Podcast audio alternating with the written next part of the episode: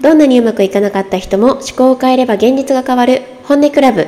この配信は聞くだけで人生がまるっとうまくいくをテーマに一般社団法人思考の学校上級認定講師の原田みやびが思考の仕組みについてお伝えしているポッドキャスト番組です。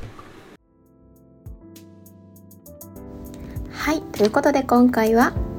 人見知りも自分が作っているというタイトルでお話ししていきたいと思います。はい、えー、まずはじめにですねあのこの本音クラブって、えーと、概要欄のところに、えーと、ご感想フォームがあるんですけれどそこにお便りをいただきまして嬉しいなということでお便りのお返事も一緒にさせていただけたらと思います。ラジオネームパピコさん神奈川県にお住まいの方からいただきました、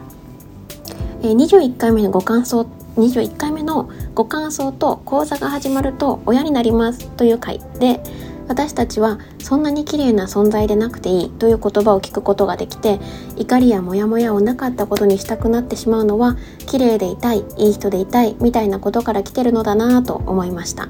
このキラーフレーズが聞けて本当に良かったです。そんなに自分に課せなくていいいろんな感情を持っていていいどんな私もオールオッケーということを伝えていこうと思いました。本日も貴重なお話をありがとうございました。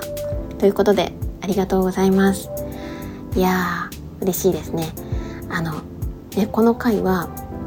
え、ご感想のご紹介とあと講座がちょうど3ヶ月実践講座が始まるところだったんですがこの時にですねあの始まっていくと、まあ、立場というところで私は親というところになることがあるのでそのまあ、私にこう今後講座の中で思っていくことっていうのは実はご両親に思ってきたことと重なっていくんですよっていうようなお話をさせていただいた回だったんですけれども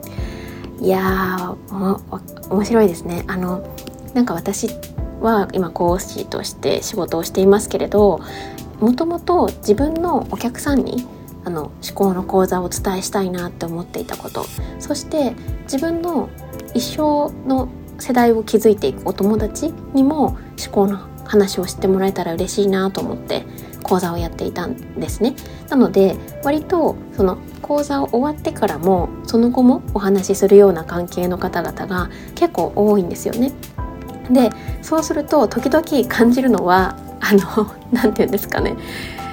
なんか例えばお父さんがおじいちゃんを実は恨んでるとかお母さんが実はと、親から離縁されてるとかなんかねそういったことをあのかそういうことがあった時になんか言いづらかったりするところがあるのかなって思ったりすることが時々あります。というのは なんか私が一緒にいるとでもそれも自分が作ってるんだよねっていうのを言う言いそうじゃないですか。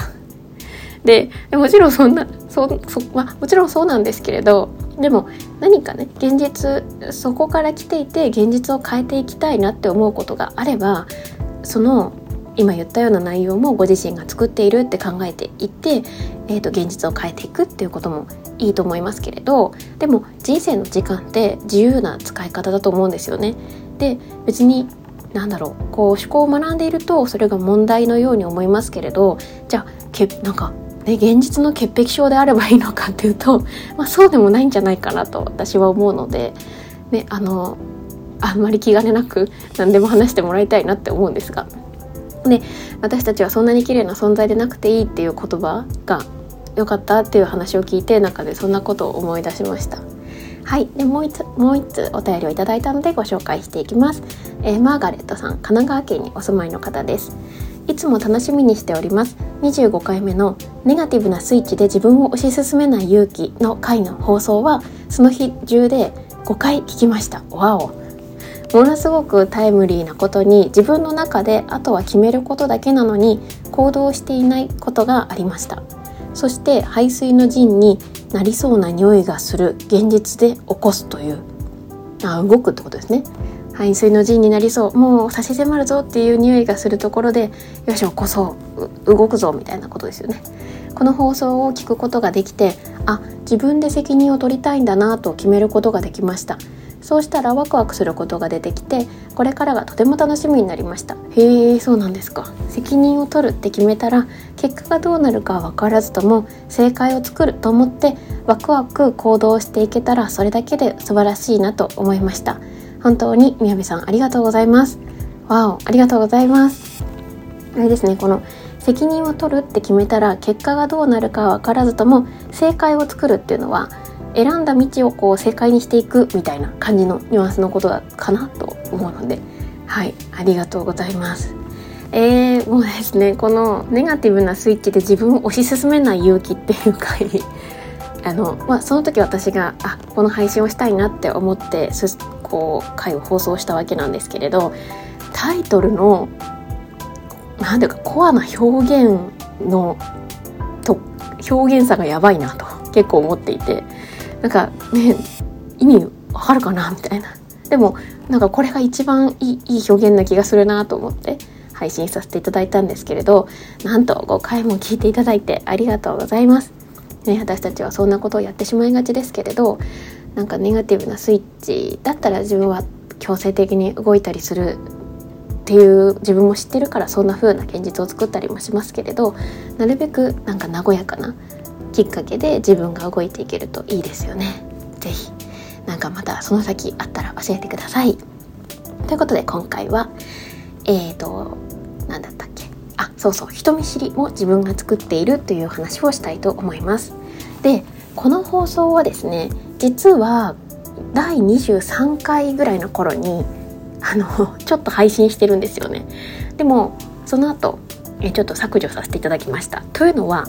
あのなんだかものすごく忙しくって当時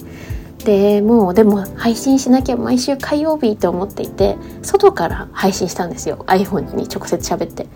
でもうその時のセミのうるさいことうるさいこと ということで えっと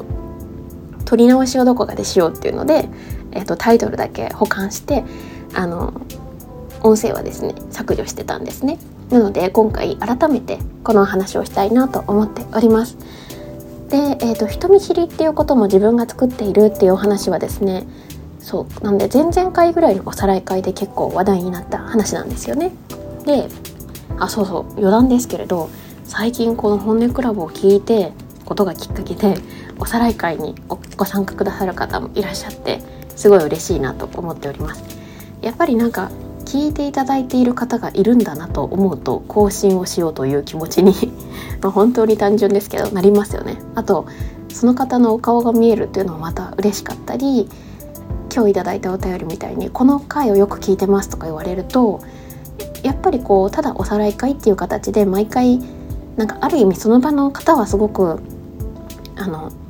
まあ、もしかしてあの録画をお送りしてるのでダウンロードして聞いたりされてる方もいらっしゃるかもしれないですけど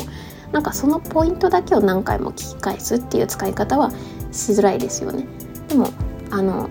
この本音クラブはこういったポイ一つ一つのポイントをちょっと繰り返し聞いてあそういうこともあるのかもなっていうふうに落とし込んでいただけたら嬉しいなと思って配信してるのでまさにそんな感じで使っていただいてるっていうお声を聞くとすごく嬉しいなと思っています。えっ、ー、とあそうそう。でじゃあ人見知りをなんか私人見知りなんですっていう方はこれを聞いていただいている方でいらっしゃいますかね。あそうなんですよ。私人見知りですとか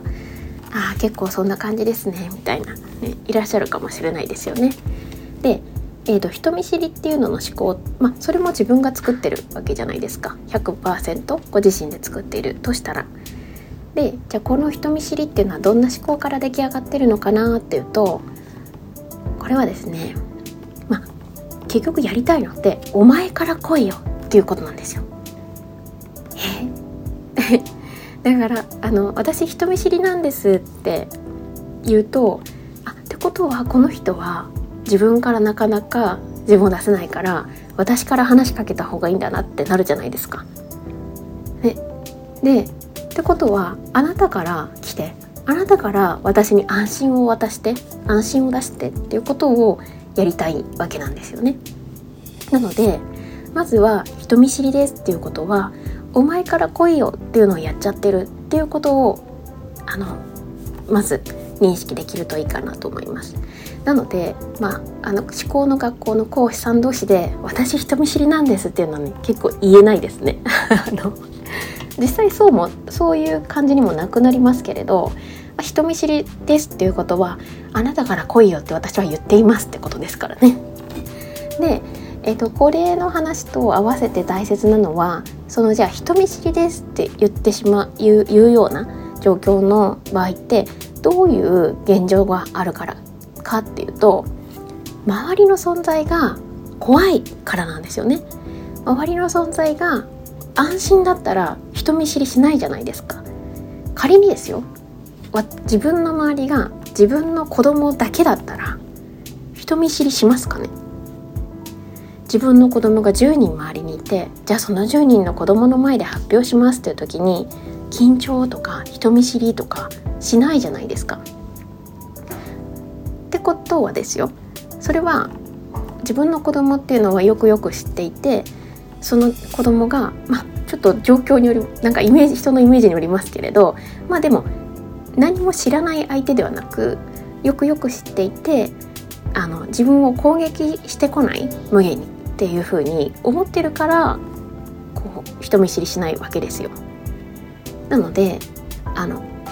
周りが怖いなっていう状況にしているっていうことは周りが実は自分を攻撃する存在かもしれないっていうふうに恐れているっていう状況なんですよね。周りが自分をこう緊張させたり怖い思いをさせる相手だっていうふうにしているということはということはご自身の中の周りへの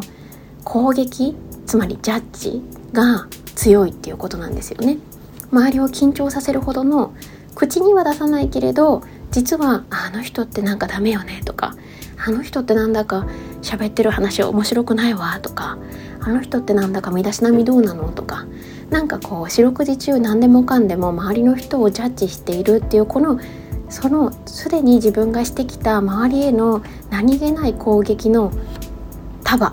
この塊がまるまる自分に返ってくるわけですよね。そうすると周りから攻撃されるかもしれないみたいな感じであの怖いなっていう気持ちが自分からは来れない。あなたから安心を差し出してみたいな感じですね。なんかね、あのお互いにライフルか銃みたいなのを持っててああなたからその銃を差し出しなさいよみたいな。あなたが差し出したら私も差し出すわみたいな。ね雑前提銃を持ち合ってるっていうイメージっていうことじゃないですか。なのであの人見知りっていう方はまずは「お前から来いよお前から安心を出せよ」ってやっちゃってるんだな。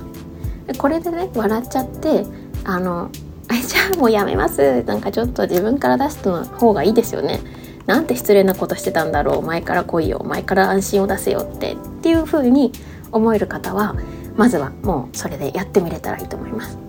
でえー、そうなんですか。そうは言ってもなんかすごく周りのなんか初めての人に出ると初めての人たちがいる場所に出るのが結構怖くってっていう風に思う方はその怖さが先に自分が発してた怖さなわけです。なのでそこを見直さない限り得体の知れない外への恐怖っていうのは変わっていかないんですよね、はい、なのであのその辺りを見直していただけるといいかなと思います。なのでね、うんと、だんだん緊張もしなくなるっていう話もありますよね。余談で言うと。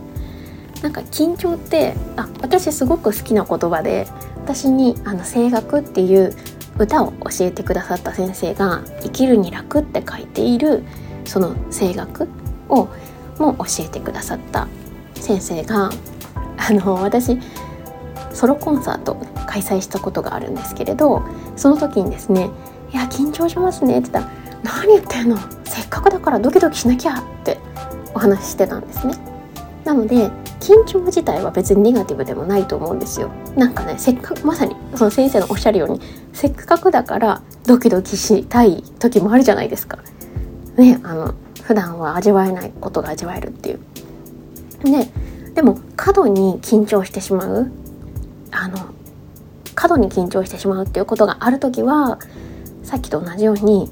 周りが自分のひとかけらっていう風にまあ、思えてないわけですよね。自分絶対に自分の中にあることしか周りに出てこないんだなって思ったら部長さんのレビューなんかプレゼントとかでねなんかそういう偉い人からのレビューだったり大勢の人の発表も怖くなかったりするわけですよ。ああ自分の中にあることを見ているんだな聞かせてもらうんだなとか自分自身があの見てくれてるんだなそれと同じだなっていうねそういう安心感になっていくと自然と緊張はこう低くなっていく、まあ、適度になっていくかなと思います。はいということで今回は人見知りも自分が作っているっていう話をさせていただきました。今日も聞いていただいてありがとうございます。それでは。